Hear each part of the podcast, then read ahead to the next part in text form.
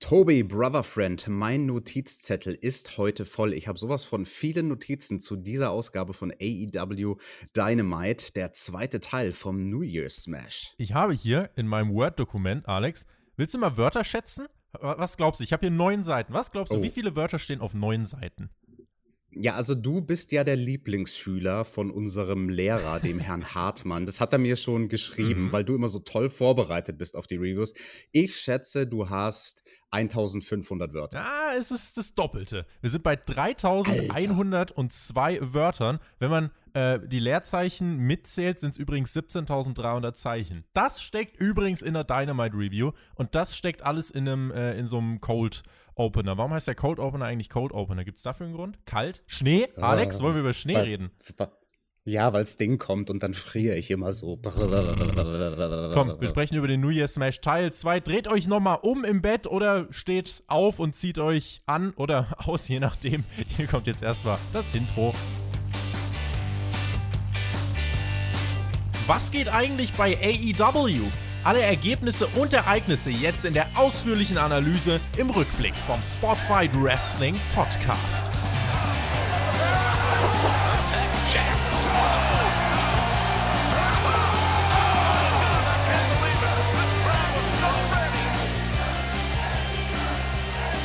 Und hinein geht es in eine frische Ausgabe von AEW Dynamite. In anderthalb Monaten steht der nächste Pay-per-View an und man überbrückt unter anderem mit dem New Year's Smash. Ein Zweiteiler, der letzte Woche insgesamt ja, bei uns solide bis ordentlich abgeschnitten hat.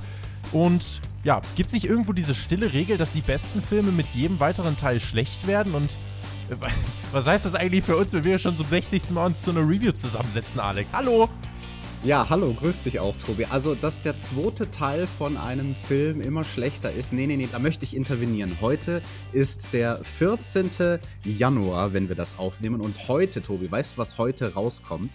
Ich weiß es nicht, du wirst mir bestimmt gleich erklären das 4K Blu-ray-Set von der Trilogie Zurück in die Zukunft. Ich habe natürlich vorbestellt, das wird heute in meinem Briefkasten eintrudeln. Oh. Ich werde es am Wochenende anschauen und Tobi, Zurück in die Zukunft ist doch mal ein Beispiel für einen Film, wo der zweite Teil nicht schlechter war als der erste. Deswegen gucken wir mal, wie das war mit dem zweiten Teil vom New Year's Smash. Ich war ja auf dem Papier nicht der größte Fan von der Card, die wir diese Woche haben, aber ich nehme meinem Fazit gleich mal ein bisschen was voraus denn die Show hat mir deutlich besser gefallen, als ich von der Card her erwartet hätte. Ich hätte ja letzte Woche auch erst gedacht, ja, nächste Woche wird cool, dann hast du mich äh, an die Card explizit erinnert und dann habe ich auch so gedacht, hm, äh, gucken wir mal, wie es wird und wir werden es im Laufe dieser Review herausfinden. Und wir gehen einfach mal rein in die Ausgabe und wir starten äh, direkt auch mit einem Videopaket zu den Auseinandersetzungen von Puck und Eddie Kingston, das ja auch wochenlang aufgebaut und gipfelte hier. Das war der Einstieg von Dynamite mit diesem coolen Paket und auch bei den Entrances. Puck kam raus, sprintet in den Ring, attackiert Eddie Kingston, während das Feuerwerk hinter ihm noch äh, am, am Rumschießen ist. Das fand ich äh, sehr lustig und das war in meinen Augen, Alex, ein dynamischer Start in diese Show. Ja, Mann, das fand ich auch sehr, sehr gut gemacht. Also, dass da das Feuerwerk noch abschießt, während die Action im Ring schon beginnt. Und davor hatten wir dieses sehr, sehr starke Video, was uns nochmal die Story erklärt hat von den beiden, von Puck und Eddie Kingston. Aber viel, viel wichtiger, was die Character erklärt hat. Da war mhm. ganz gutes Character Establishment in diesem Video.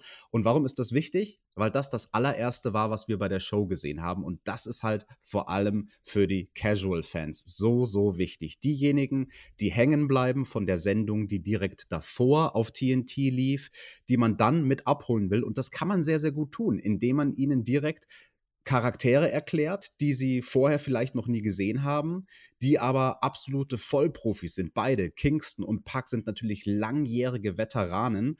Und ich erwähne es deswegen, weil wir ein bisschen Backlash hatten, ähm, so von den US-amerikanischen Kollegen, allen voran Jim Cornette, der nochmal kritisiert hat, was Dynamite vor kurzem gemacht hat, als diese Geschichte war mit der NBA. Und man hat versucht, Casual-Zuschauer von der NBA rüberzuholen zu Dynamite und hat dann nicht einen Shitstorm kreiert, aber äh, Reaktionen bekommen im Internet, die man nicht haben wollte. Chris Jericho, nämlich, ja Genau, dass die Leute alle geschrieben haben, boah, was, da ist ja dieser Chris Jericho bei diesem, bei diesem AEW, was ist denn das? Alter, ist der fett geworden. Das war das Einzige, was die Leute geschrieben hatten. Boah, Chris Jericho ist so fett geworden. und da hat man sich ins eigene Knie geschossen. Es war gut gedacht vor ein paar Wochen, äh, von wegen Chris Jericho, Name Value, aber ich glaube, das war der bessere Approach diese Art und Weise eine Show zu eröffnen mit zwei frischen Gesichtern, die man dann direkt erklärt, das war toll gemacht. Und die man dann auch direkt im Ring gesehen hat. Es waren auch einige Menschen um den Ring herum, Penta und Phoenix sowie Butcher, Blade und Bunny. Es war ein physisches Match und äh, Kingston auch mit seiner unorthodoxen Art und Weise traf halt auf Pack, der eben kraftvoll, aber trotzdem spektakulär hier sich präsentierte. Einige hatten ja die Befürchtung, dass das Match wegen Eddie Kingston irgendwann an Grenzen stößt. Ich fand tatsächlich, Eddie Kingston hat dieses Match besser gemacht, denn äh, für das, was es sein sollte, war es einfach richtig gut und Eddie's Selling fand ich bärenstark, weil seine Mimik und wie er in Aktion rausgeht, wie er einfach oder wie er in Aktion reingeht, wie er in simples mhm. Cover reingeht, das fand ich hat alles so eine feine Note gehabt und auch dann im, im Laufe des Matches hat sich das weiter zugespitzt und ganz am Ende, auch das fand ich toll, vor dem Black Arrow von Puck Kingston liegt da nicht wie ein toter Fisch in der Ecke, wie es 99% aller anderen machen. Nee, der rollt sich und versucht da irgendwie mit seinen Armen zum Top Rope zu greifen und wenn Puck abspringt, dann geht er in seine Position. Aber er verpackt es so, dass es nicht dumm aussieht, äh, sondern dass Wrestling hier real wegkommt. Und das hat mir sehr gut gefallen und davon gab es mehrere Details in diesen neuneinhalb Minuten zum Opener. Puck hat gewonnen, äh, hat nach dem Match auch noch so einen kurzen Submission Hold angesetzt, weil er sich rächen wollte. Ich finde, hier hat vieles gestimmt. Da hast du was sehr Wichtiges angesprochen mit dem Selling und wie man sich als jemand, der gleich einen High-Flying-Move vom Top Rope abbekommt, bewegen sollte, nämlich nicht da liegen wie ein toter Fisch. Das hat Eddie Kingston sehr gut gemacht. Das erinnert mich übrigens an eine Szene in einem Training, was wir damals hier in Deutschland hatten. Da wurde quasi ähm, eine Videovoraufnahme gemacht von einem Move von äh, einer Shooting Star Press, also ähnlich wie der Move hier von Puck. Mhm. Und Marcel Bartel, den werden ja viele kennen von WWE, war derjenige, der den Move abbekommen sollte. Und dann habe ich kurz äh, reingerufen in die Szene, Jungs, Cut, Moment, und bin zu Marcel gegangen und habe gesagt, Junge, du darfst nicht da liegen wie ein toter Fisch. Wenn dein Gegner gerade zum High-Flying-Move ansetzt, du musst dich irgendwie noch bewegen, du musst noch irgendwie zeigen, dass ein bisschen Leben in dir steckt, dass die Leute denken, okay, vielleicht, vielleicht schafft das doch noch, sich wegzudrehen. Das ist sehr, sehr wichtig. Das ist ein kleines, aber mega wichtiges Detail. Und Eddie Kingston, das hast du sehr schön gesagt, der hat das Match nicht runtergezogen, ganz im Gegenteil. Also dieser Clash von Styles, der Brawler gegen den Highflyer, ich mache jetzt mal ein bold Statement. Ich glaube, wenige Profis auf dem Markt können diesen Styles Clash so gut miteinander worken, wie es Eddie Kingston und Puck in diesem großartigen Opener gemacht haben. Hm. Ja, also kann man, äh, denke ich, jetzt erstmal so raushauen als Statement und wir können auf jeden Fall Argumente dafür liefern. War auch wirklich von diesem Opener positiv überrascht. Es war ein guter Einstieg und äh, hat die Grundstimmung bei mir auf jeden Fall äh, hochhalten können. Nach dem Match, ähm, ich habe es ja gerade schon gesagt, da gab es nochmal so einen Submission Hold von Puck äh, gegen, äh, gegen Eddie Kingston und dann kam Lance Archer heraus, der ja in dieser Fehde sowieso für uns jetzt immer der Antikörper war, der konfrontierte dann Puck und Excalibur meinte, ja, diese, diese äh, Verbündete, oder die beiden Verbündeten, die lösen sich jetzt wieder auf, wo ich dachte, ja, so wirklich verbündet waren sie ja eigentlich nie. Ja, jetzt ist halt die Frage, Puck gegen Archer oder was, was passiert da jetzt? Ich weiß nicht, der Anstrich, den man Archer da jetzt verpasst hat, ist mir zu Babyface-mäßig. Ja, also es kippt bei ihm gerade so ein bisschen vom Tweener mehr in Richtung Babyface.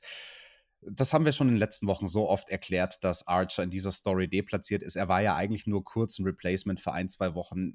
Für den sollte man was Neues finden. Aber das ist nicht der Weg, den AW geht. Werden sie auch nicht mehr Kurs korrigieren. Da werden wir jetzt irgendwas mit Puck und Archer sehen. Schauen wir mal.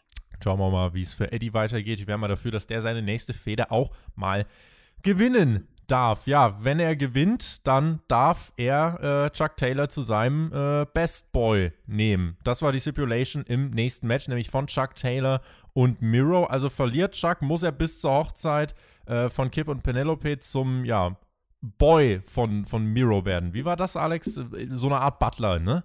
zum Young Boy, Young, nicht zum, zum, zum Bitch Boy. Young so Boy, Young, zum Young Buck muss er dann werden. Er muss dann zum Young Buck von Miro werden. Genau. Chuck Taylor wird Young Buck. Ihr habt es zuerst gehört. Ich glaube, durch diese Stipulation war ja auch jedem klar, was passiert. Auch das Match war, äh, ja, war jetzt nicht allzu lang, dreieinhalb Minuten intensiv geführt. Erste Hälfte dominiert Chuck Taylor, zweite Hälfte dominiert Miro. Taylor landet im Accolade, muss aufgeben und wird damit zum Young Buck, Alex. Er wird der Butler. Schauen wir mal, ob er dann auch über einen Teppich stolpert, so wie der Butler bei Dinner for One. wow! ja. Ah, das war mein letzter Neujahrswitz. Ich lasse es dann an dieser Stelle sein. Du bist zwei Wochen zu spät, mein Lieber. Zum Match der Diamond Footstomp, der sogenannte Diamond Footstomp von Chuck Taylor, der hat mir sehr, sehr gut gefallen. Äh, der Gegner liegt auf dem Hallenboden, er kommt vom Apron angesprungen mit dem Footstomp und ich kann euch aus eigener Erfahrung sagen, wenn du auf dem Hallenboden liegst und einen High-Flying-Move abkriegst vom Gegner, es tut so viel mehr weh, weil du halt eben nicht die federnde Ringmatte unter dir hast, sondern da dann wirklich das komplette Körpergewicht von deinem Gegner spürst. Deswegen Props an Miro, dass er das Ding eingesteckt hat. Das hat sich nicht gut angefühlt, aber er hat sich ja dann gerecht. Mit dem Accolade gewinnt das Match. Ja, kurzes Match, dreieinhalb Minuten. Ich muss es leider ganz ehrlich sagen, dieser Kampf Chuck Taylor gegen Miro, das war der Inbegriff eines zweiten Matches auf einer Card. Mhm. Weil ein zweites Match auf der Card, das ist halt per Definition das schwächste Match auf der Card. Und ja, jeder Worker, wenn er backstage die, die Card liest und sieht, oh, ich bin das zweite Match, dann weiß er ein bisschen so, okay, ich bin zwar nicht im Doghouse, aber mein Engel ist definitiv der schwächste Angle, den es gerade auf der Show gibt, weil man startet klassischerweise heiß rein, hat Dynamite ja auch hier gemacht. Und bevor man dann die ganzen geilen Sachen rausfeuert, bringt man das Publikum im zweiten Match erstmal runter. AW macht das ja auch übrigens ganz bewusst so, dass man vor dem zweiten Match immer noch den Card Rundown hat, um den Leuten zu sagen, hey, hier sind die ganzen Zuckerstücke, die wir euch nachher geben, aber davor kommt erstmal hier dieses Wegwerfmatch. Müsst ihr euch ja, hinarbeiten, so ungefähr. Ganz genau. Ja. Aber ja, gucken wir mal, was das gibt mit dem Butler. Das, das könnte ja ganz lustig werden. Vielleicht ja. lustiger als mein Butler-Witz. Könnte, es könnte aber auch ganz cringe werden. Ich muss sagen, mit dieser Storyline äh, erfahrungsgemäß äh, hat die mich jetzt nie so wirklich abgeholt. Miros Rolle bei AW gefällt mir nicht. Insofern bin ich hier eher verhalten. In etwa einem Monat ist dann der Beach Break und diese Hochzeit. Also kriegen wir jetzt vier Wochen lustige Butler-Segmente. Geil. Wir lieben es waren dann Backstage bei Matt Hardy und der Private Party. Es ging nochmal darum, dass die Private Party ja nun bei Matt Hardy unter Vertrag steht und die haben sich nochmal so ein bisschen erkundigt, weil zusätzlich von diesen, äh, zu diesen 30% von Matt sollten jetzt weitere 50% ihrer Third-Party-Einkünfte sollten jetzt auch dann an Matt abgegeben werden. Der Alex, diese 30% an sich, äh, die lagen ja auch noch schwer im Magen. Ist das, ist das ein schlechter Deal? Hallo, hör mal, 30% das ist überhaupt kein schlechter Deal, das ist voll ein guter Deal. Das ist tatsächlich derselbe Deal, den ich zum Beispiel mit Amazon habe. Ich habe da ja meine Autobiografie als Hörbuch, äh, Entschuldigung, nicht als Hörbuch, sondern als E-Book. Mhm. Und Amazon kriegt 30 Prozent. Ich behalte 70 Prozent. Ne? Also, wenn ihr mein Buch, meine Kämpfe lesen wollt, könnt ihr euch holen auf Amazon als E-Book für 7 Euro und 51 Cent. Keine Ahnung, wer den Preis gemacht hat, aber zu Matt Hardy und der Private Party, ja, dass da jetzt auf einmal diese Kleingedruckte ist mit nochmal 50 Prozent von den Third-Party-Deals. Naja, ich sag's dir ganz ehrlich, der Matt Hardy, der hat ja letzte Woche gesagt, Jungs, ich werde euch das nicht verbieten, so wie die WWE, irgendwelche Third-Party-Deals zu machen. Also er ist ja, Matt Hardy ist ja ein Mann seines Wortes, oder, oder wie hast du das interpretiert, Tobi? Nun ja, äh, er meinte auf jeden Fall, ihr müsst es über den harten Weg lernen. ihr macht künftig exakt das, was ich sage, so nach dem Motto, wenn ich sage, ihr sollt von der Brücke springen, dann nehmt ihr gefällig schon Anlauf, wenn ich anfange, äh, das auszusprechen. Ah ja, also ja, so hat er so hat er schon gesagt. Also ist für alle Ersichtliche schon auf dem Weg zum Heal. Die Frage, die ich letzte Woche schon aufgebracht habe, die ich euch jetzt weiter aufbringe, ist halt, ich weiß nicht, ob diese Storyline wirklich viel Platz bei Dynamite hat. Das müsste sie sich erst verdienen. Im Moment wabert es so ein bisschen vor sich hin. Ah, ich weiß nicht, was du für ein Hater bist. Also der Matt, das ist für mich ein ganz äh, ein anmutiger Wie viel Prozent kriegst du? Ehrlicher was habt ihr für einen Vertrag da unterschrieben, hä? Alex, ich fühle euch mal auf den Zahn da. Ja, also im nächsten Segment, da kam ja dann Chris Jericho raus, um jetzt mal hier geschickt äh, überzuleiten, Tobi. Oh, und ich muss sagen, er, er, kommt raus mit dem ganzen Inner Circle. Diese Woche das Publikum, das war ja mal on fire, wenn es darum ging, Judas zu singen. Also das ist ja immer natürlich eine, eine Wohltat in den Ohren, aber diesmal das Publikum natürlich mit ganz besonders viel Energie. Sie singen diesen Song, wir lieben ihn alle so sehr. Wir singen alle natürlich immer in unserem Kopf mit. Ich wurde, ich wurde, ich wurde zum Ich wurde, ich wurde, ich wurde zu Home. Judas in, Judas in meinem Kopf. Ja, so singen die deutschen Kommentatoren das ganz bestimmt auch mit. Liebe Grüße an Mike Ritter und Günther Zapp. Wir hören uns vor Revolution wieder.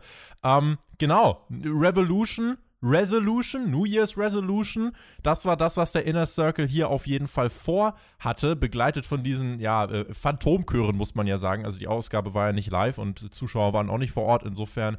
Äh, oh, come on! Oh, come on! Aber komm, ich, ich worke ja weiter. Also die Fans haben frenetisch den Inner Circle gefeiert und Chris Jericho meinte, 2021 wird alles noch größer, noch besser für den Inner Circle und es sollte um die Neujahrsvorsätze gehen. Hast du irgendwelche Vorsätze im Jahr 2021? Uff, äh, ad hoc, ja, nicht wirklich. Keine Ahnung, so das Klassische halt irgendwie gesünder ernähren, abnehmen. Keine Ahnung, hast du da irgendwelche Tipps für mich? Hm, ich kann mal, ich kann mal gucken, ob ich was finde, weil so ganz egal okay. ist es mir auch nicht. Ich bin jetzt auch gerade im Moment nicht ganz zufrieden, weil jetzt auch die Arbeit kommt und der ganze Stress und so. Äh, man, man muss ja trotzdem ein bisschen drauf achten. Aber äh, ich, ich, ich schau da mal, Alex. Ich schau da mal. Äh, wenn ich okay. gerade so überlege, meine Neujahrsvorsätze, was, äh, ja, äh, glaub, ich glaube, ich baue ein Raumschiff. Ich fliege zum Mars mit Chris Statlander und Ricky Starks und Sammy Guevara. Nein, mit Elon Musk musst du dahin fliegen. Nee, den brauche ich dann nicht. Magst du den so? Ich bin ein großer Fan von Elon Musk. Okay. Es ist ein Visionär. Ich mag es euch, Leute. Okay. So wie Tony Khan. Tony Khan ist quasi der Elon Musk der Wrestling-Szene. Okay, we wem schadet dieser Satz mehr? Elon Musk oder Tony Khan? hm. Reden wir weiter über dieses Segment, denn Jake Hager will im Jahr 2021 Championships. MJF will seine Beziehung stärken zum Inner Circle und er will, dass fette Menschen verschwinden müssen. Lol. Äh, die, die müssten sich gesund ernähren, die fetten Menschen. Dann äh, würden mhm. sie theoretisch äh, nicht mehr so fett sein. Äh, also einige davon. Ortiz will seine Grammatik verbessern und will kochen lernen. Chris Jericho meinte, er und MJF wären Tag Team Champions und Santana meinte, ey Chris, warte mal, du hast uns doch ausgesucht für den Inner Circle und wir sollten doch hier das Tag Team sein. Da meinte Savvy Guerra, ey, ich weiß genau, was hier passiert. Chris, du bist eine Tag Team Schlampe. Und alle so, what? Was ist denn mit den Sex Gods passiert? Ja, Moment, und dann gab's den Chant, das fand ich nämlich so geil. Tag Team Slut, Tag Team Slut. ja, und das wurde angenommen und dann, ja, wurde Chris Jericho vorgeworfen, du teamst ja hier mit jedem, du steigst ja mit jedem in die Kiste, in den Ring sozusagen und teamst wahrscheinlich als nächstes noch mit Snoop Dogg und Chris Jericho, ähm, Boah, vielleicht. Und daraufhin gerieten dann MJF und Sammy noch ein bisschen aneinander. Hager legte ein gutes Wort für MJF ein. Das äh, nur ein kleines Detail, aber es passt zu dieser kurzen Backstage-Interaktion von MJF und Hager letzte Woche. Auch kleine Backstage-Segmente haben in der Folgewoche eine Wirkung. Sie spielen eine Rolle und werden nicht vergessen. Und Jericho machte dann einen Vorschlag. Er hat gesagt: Ey Leute, kommende Woche gibt es ein Three-Rate zwischen uns allen und wir finden heraus, wer das beste Tag-Team vom Inner Circle ist.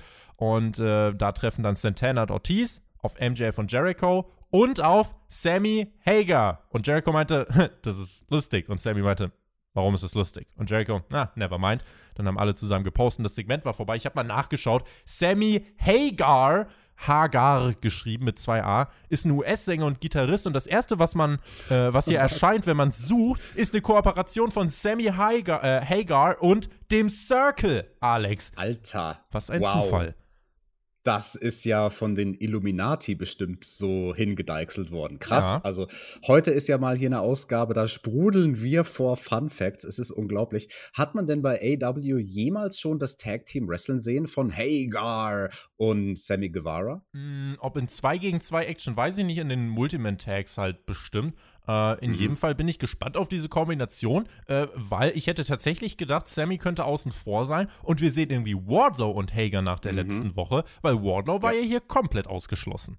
Genau, das wäre das Offensichtliche gewesen, Wardlow und Hager zum Team zu machen. Aber auch hier bei Wardlow, da hat man sehr fein mit den Details seine Story weitererzählt. Es gab nur einmal ein Close-up von ihm, als, als sein Name erwähnt wurde am Mikrofon von, von MJF, glaube ich. Und äh, die gesagt haben, ja, er hat ja letzte Woche gewonnen. Und dann hatte er diesen smug look on mhm. his face, so diesen swag-mäßigen Gesichtsausdruck von wegen, ja, ja, ich habe gewonnen letzte Woche und Hager guckt dann natürlich im Hintergrund dementsprechend betröppelt so, mm, Menno, ich habe verloren, ja. doof das. Und ja, also das Einzige, was mich ein bisschen von der Logik her gestört hat, insgesamt super gutes Segment, super gute Entwicklung, tolle Matchansetzung für nächste Woche, finde ich alles spannend, was hier von der Story passiert. Ich bin nur bei Hager ein bisschen kritisch, dass der gar nicht äh, darauf reagiert hat, negativ darauf reagiert hat. Und wenn es nur im Hintergrund gewesen wäre, dass Jericho jetzt nicht mehr mit ihm wrestelt, weil das war ja ein Team, was etabliert war die letzten Wochen und Monate. Die hatten eine Mission, jetzt, ja. Ja, und jetzt so von einem Moment auf den anderen sagt der Jericho, nee, weißt du was, ich catch jetzt lieber mit MJF im Team als mit dir, Hager. Ich finde, da hätte von ihm ein bisschen mehr angepisst sein und Verwunderung kommen müssen. Vielleicht sehen wir das ja noch irgendwie auf Social Media oder so. Aber also, hey, du, wenn, wenn das das Einzige ist, was ich zu kritisieren habe an so einem Segment, dass einmal an einer Stelle einer im Hintergrund nicht ganz perfekt reagiert hat, so wie es für seinen Charakter Sinn machen würde, dann heißt das doch was. Ich denke, das Segment ist ein bisschen mehr Geschmackssache noch, je nachdem, wie gut man mit dem Inner Circle an sich klarkommt. Äh, für mich war es auch ein unterhaltsames Segment, was einfach daran liegt, dass ich mit jedem der Charaktere, mit jedem Einzelnen wirklich was anfangen kann, äh, weil alle für mich ein Profil haben. Ich habe zu jedem eine Verbindung und ich bin wirklich gespannt, weil es kann halt auch hier in 100.000 Richtungen gehen. Was passiert mit Sammy? Was passiert vielleicht auch mit äh, Wardlow, der jetzt in Zukunft dann sagt, ey Leute, warum schließt ihr mich aus? Ich scheine ja hier ziemlich der Beste zu sein. Äh, auch, dass jetzt immer die Matches gegeneinander bestritten werden. Ich finde, das ist eine spannende Sache und es kann in viele Richtungen gehen und ich habe ein sehr gutes Bauchgefühl und glaube, am Ende wird es wirklich gut werden und wir haben hier mehrere neue Stars und äh, dann hat diese Inner Circle-Gruppierung, denke ich, ähm, ja, ihren Sinn erfüllt. Und was auch schön ist, wir müssen jetzt nicht davon ausgehen, nur weil sie nächste Woche ein Match gegeneinander bestreiten, dass sie danach auseinanderbrechen. Das ist jetzt nach dem Match von Wardlow und Hager auch nicht passiert. Es ist halt vielleicht jetzt der Weg, um Respekt voneinander zu bekommen, aber es ist eben erfrischend, dass das nicht direkt heißt, Alex, mhm. dass das Stable direkt auseinanderfällt. Und apropos Respekt voreinander bekommen, jetzt, wenn ich drüber nachdenke, aus der Sicht von Hager könnte das, was ich gerade gesagt habe, vielleicht doch Sinn ergeben. Er hat letzte Woche verloren. Er ist ja ein Sportsmann, für den Siege und Niederlagen auch wirklich zählen, als jemand, der ja aus dem Amateur, Amateur Wrestling kommt. Und vielleicht sieht es Jake Hager für sich selbst so von wegen, okay, ich habe letzte Woche verloren damit habe ich jetzt in der Rangordnung erstmal weit unten zu sein. Ich habe kein Recht, darüber zu meckern, wenn Jericho mich nicht mehr als Partner haben will, denn ich bin ja ganz offensichtlich ein schwaches Glied. Selbstreflektiert. Also, hm. Ja, ich weiß nicht, ob Jake Hager so selbstreflektiert ist, aber falls, dann hm. ergibt das alles Sinn. Dark Order Backstage mit dem Hangman. Die werden kommende Woche zusammen antreten. Da wurden die Gläser und die Tassen erhoben. Äh, Gab es hier nur ein kurzes Backstage-Segment. Ähm, und ja, die Dark Order meinte, sie werden künftig alles zu Ehren von Brody Lee machen. Und dann ging äh, es weiter. Moment, und, und was war mit dem Hangman? Und der Hangman hat, hat gesippt. Und der Hangman, ja gut, der, der ist jetzt nicht so hundertprozentig drin, aber wird immer mehr reingesogen in diesen Dark ja, Order-Stuff.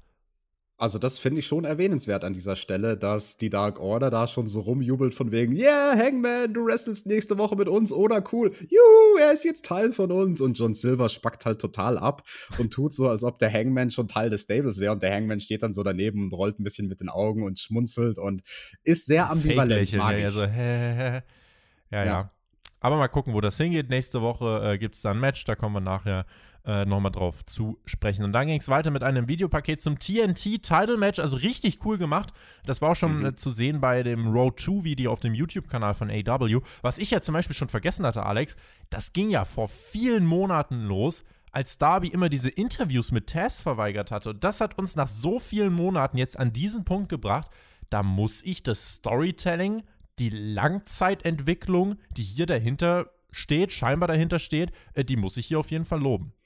Das fand ich auch einen wichtigen Recap in diesem Video zu der Story von Darby und Cage, weil ich sag's dir auch ganz ehrlich, genau wie du, ich hatte das schon gar nicht mehr so ganz auf dem Schirm, mhm. den Background von Darby und Taz. Und da macht AEW schon wirklich sehr, sehr viel, sehr gut diese Woche, vor allem mit den Musikvideos. Also auch das starke Opening-Video zu Beginn der Show und dann hier dieses Story erzählende Video also die Abteilung von der Video Production Crew, die äh, steppt wirklich ab bei AEW. Kevin Sullivan ist dafür mitverantwortlich als Producer. Also nicht, nicht, der, nicht der, Wrestler. Nicht der Taskmaster, um Gottes Willen. Nein, nein. Genau, nur, nur ein anderer Mensch, der auch Kevin Sullivan heißt der aus ist, der Medienbranche. Genau, der ist vor vielen Jahren im Leben face geturnt. Also ist ein, ist ein guter Mann, dieser Kevin Sullivan, der Producer. äh, dieses Videopaket hier war aber nur ein Appetizer für später, denn es ging weiter mit The Elite. Kenny Omega war backstage mit den Bucks und äh, klatschte auch nochmal ab und meinte beim Abklatschen, ganz spannend, New Japan, Leute, ja, New Japan und Don Callis meinte, ey, Leute, Bucks, wir gehen jetzt als erstes raus. Ich feiere euren Theme-Song so krass, dass ich euch jetzt gleich äh, vom Ring aus beobachten möchte, wenn ihr separat rauskommt. Wir machen das jetzt schon mal. Und dann ging der World Champion heraus, Kenny Omega, äh, North Carolina, Alex. Da wissen wir jetzt auch, was es damit auf sich hat. ja, vielen Dank an unsere Zuhörer. Ich habe ja letzte Woche gefragt, ey, was ist das immer mit diesem North Carolina-Gag? Es wurde uns erklärt, es hat was mit der NBA zu tun und mit Michael Jordan und so. Michael Jordan, greatest of all time, so nach dem Motto. Kenny sieht sich also auch als den greatest of all time in der Wrestling-Szene. Okay, okay, okay, ich ruder zurück. Das, das kann man dann machen, wenn man den Kontext kennt. Da war ich tatsächlich mit der Popkultur in den USA nicht ganz vertraut. Kenny kommt raus, ganz alleine. Wir hatten uns alle gefreut auf den gemeinsamen Entrance. Wie Elite, wie, wie Elite. Mhm. Und ja, dann, dann sollten sie doch als nächste rauskommen, die Young Bucks, oder? Richtig. Und Don Callis hat sich auch das Mikrofon genommen und meinte: Hier ist der, äh, hier sind die Tag Team Partner von Kenny Omega. The band is back together. Die Good Brothers, Carl Anderson What? und Doc Gallows. Und dann sahen wir kurz im Inset Tony Khan und die Young Bucks äh, von müdes Lächeln bis Fassungslosigkeit über Kopfschütteln haben sie alle Emotionen versucht in eins zu packen. Das wirkte dann so ein bisschen, ja, mhm. also ich habe mir so gedacht, ja, dann macht doch was. Also dann, dann geht doch raus und ja. zeigt euch doch. Aber nichts das, passierte. Das, das ist das richtige Wort, was du angesprochen hast. Versucht. Sie haben versucht, auf dem Gesicht gewisse Emotionen darzustellen.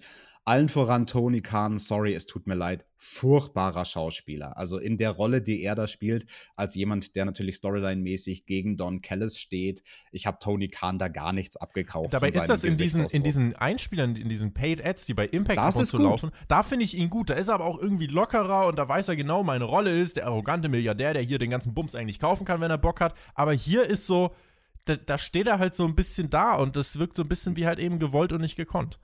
Und Tobi, hier ist halt der Unterschied, das ist Live-TV. Mhm. Ja, da kannst du nicht improvisieren, oder da musst du improvisieren und kannst nicht sagen, ah, nee, neuer Take. Äh, insofern, ja, das ist hier die, die Komponente. Ich habe mich halt gefragt, ja, wenn die Young Bucks so ein Problem damit haben, dann geht doch raus. Plus, auf Twitter gab man letzte Woche schon bekannt, beziehungsweise Don Callis hat es in der Promo gesagt, dass Kenny mhm. mit den Good Brothers zusammen antreten wird. Und äh, wir haben das sogar auf unserem News-Kanal berichtet. Ich habe die Ausgabe der letzte Woche gemacht. Und jetzt heißt, äh, jetzt im Laufe der Woche hat sich dann wahrscheinlich jemand umentschieden und es hieß jetzt irgendwie, die Bugs werden promoted. Ich war jetzt zum Beispiel gar nicht überrascht, weil ich dachte, es sind eh die Good Brothers. Ähm, aber jetzt nehmen wir mal an, die Bugs wurden hierhin gebuckt. Äh, warum setzt denn Don Callis jetzt hier einfach das Match an mit den Good Brothers? Und warum steht Tony Khan dann ah. regungslos backstage? Das, das, ist super. Ja, das ist super interessant, dass du das erwähnst, weil die Info hatte ich zum Beispiel nicht. Also ich repräsentiere bei uns, bei unserem Duo ja immer eher mehr den Casual-Zuschauer, weil ich extra bewusst versuche, unter der Woche so wenig wie möglich auf Social Media mitzukriegen von AEW. Also das, was ich bewerte, ist wirklich, wie bauen die unterschiedlichen Dynamite-Episoden aufeinander auf. Und für mich war es eine Überraschung. Also für mich, mit meinem Background, war es eine Überraschung, dass da auf einmal die Good Brothers rauskommen. Aber super interessant. Mhm. Mega mhm. interessant, dass dieser Überraschungsmoment für so viele Fans, die auf Social Media folgen, ja, verdorben wurde. Ja, die Band ist back together. Jetzt kann man sich fragen, war das jetzt dann doch alles nur ein Fake? Also ich hatte sehr viele Fragezeichen über dem Kopf zu diesem Punkt und dann hatten wir das Match von Kenny und den Good Brothers, den Impact Tag Team Champions. Sie trafen auf Danny Limelight, Griff Garrison und Brian Pillman Jr. Es gab den Sieg nach dem Magic Killer für The Elite. Ähm, cooles kleines Detail, es wurde nicht direkt äh, eine Musik gespielt am Ende, weil es gibt ja keine Musik für die Good Brothers bei AW, also gab es mit ein bisschen Verzögerung dann den Theme von Kenny. Match ging tatsächlich neun Minuten, was mich wundert, weil ich hier nur drei Stichpunkte dazu habe äh, und ich bin gerade beim dritten. Insofern, ich habe mir nicht so unfassbar viel notiert. Die Good Brothers mit solidem ersten Auftritt, jetzt nicht übermäßig herausragend, aber auch jetzt nicht, nicht schlecht oder so. Ja, reden wir erstmal über die Good Brothers. Da bin ich auch mal sehr, sehr auf die Kommentare gespannt, weil ich glaube, die könnten so ein Tag-Team sein, was die Wrestling-Welt spaltet. Ich verstehe jeden, der sagt, boah, ich finde die so cool aus Japan und dann waren die ja sogar bei WWE an der Seite von AJ Styles und wurden sogar bei WrestleMania vom Undertaker weggehauen. Die sind cool, auch mit ihren, keine Ahnung, Internet, Comedy, Pay-per-Views, die sie da privat auf die Beine stellen. Das ist Geschmackssache, ob man den Humor mag. Ähm, ich finde die beiden unfassbar lame. Habe ich leider auch immer schon. Ich kann denen gar nichts abgewinnen. Dieses Match hat mich da jetzt auch nicht eines Besseren überzeugt. Das sind gute Wrestler, versteht mich nicht falsch. Und super nette Kerle hinter den Kulissen. Aber so die Rollen, die sie spielen, pff, juckt mich nicht wirklich, muss ich dir ganz ehrlich sagen. Und also auch vom, ähm, vom eigentlichen Wrestling her, die sind halt, Die sind halt average, grundsolide. Das ist nicht schlecht, ne? Aber das ist halt auch nicht in irgendeiner Form was Besonderes, finde ich. Das sind so das zwei, die sehr vom Bullet Club profitieren, von diesem Stable drumherum, denke ich. Genau, ja. Genau, bei denen ist das das, was wirklich so abfärbt, diese Bullet Club Coolness. Und ja, kommen wir zu den Gegnern, weil das fand ich auch eine coole Zusammenstellung dieses Tag Teams. Danny Limelight und Griffey Boy und Brian Pillman Jr., von letzterem bin ich ja ein Riesenfan. Mhm. Danny Limelight, Tobi, haben wir den vorher jemals bei Dynamite Wrestling sehen? Wir haben ihn auf jeden Fall ein bisschen bei Dark gesehen. Ob er jetzt hier schon mal bei äh, Dynamite gesquashed wurde, kann ich dir gar nicht sagen. Nee. Ich glaube nämlich nicht. Ich glaube, das war das erste Mal, dass wir ihn gesehen haben. Viele sind mit dem Namen vielleicht nicht vertraut. Danny Limelight. Was bedeutet das denn im Deutschen? Wir sollen ja mehr Deutsch reden, Tobi. Deswegen sage ich jetzt einfach nur noch Danny Rampenlicht, ja? Weil zum Danny Rampenlicht, da habe ich ein paar schöne Notizen mir gemacht.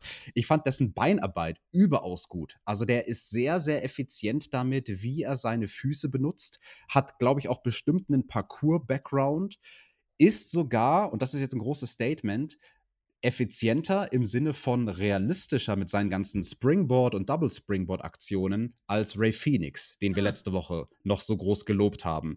Also, wenn ihr da mal ganz speziell darauf achtet, zum Beispiel hat äh, Danny Rampenlicht, Danny Limelight, diesen einen Inside-Out Double Springboard Arm Drag gezeigt. Und bei dem war er zum Beispiel mega clever, weil er mit dem weil er auf das erste Seil, von dem er weggebounced ist, nur mit einem Fuß gesprungen ist statt mit zwei Füßen. Das macht ihn halt in seiner Bewegung schneller, weil dann der freie Fuß schneller auf dem zweiten Seil landet, von dem er dann ähm, den zweiten Springboard macht. Also solche Sachen macht er sehr, sehr clever. Generell tolles Moveset. Ähm, er hat äh, coole, coole Rope Walk-Aktionen gezeigt, dann in den Hurricane Rana und so, kontert den German Suplex, indem er mit dem Backflip auf den Beinen landet toller Mann, ähm, bin ich sehr begeistert von. Von dem würde ich gerne mehr sehen. Das Einzige, was ich bei ihm nicht gut fand, war ziemlich gegen Schluss. Da hat er einen Spinebuster abgekickt abgekriegt von Anderson. Mhm. Und da war das Selling von Danny Rampenlicht nicht so besonders. Also da hat er einfach nur, oh, groß den Mund aufgerissen von wegen, ah, das ist der Teil des Matches, wo ich in meinem Gesicht zeigen muss, dass ich Schmerzen habe. Ah!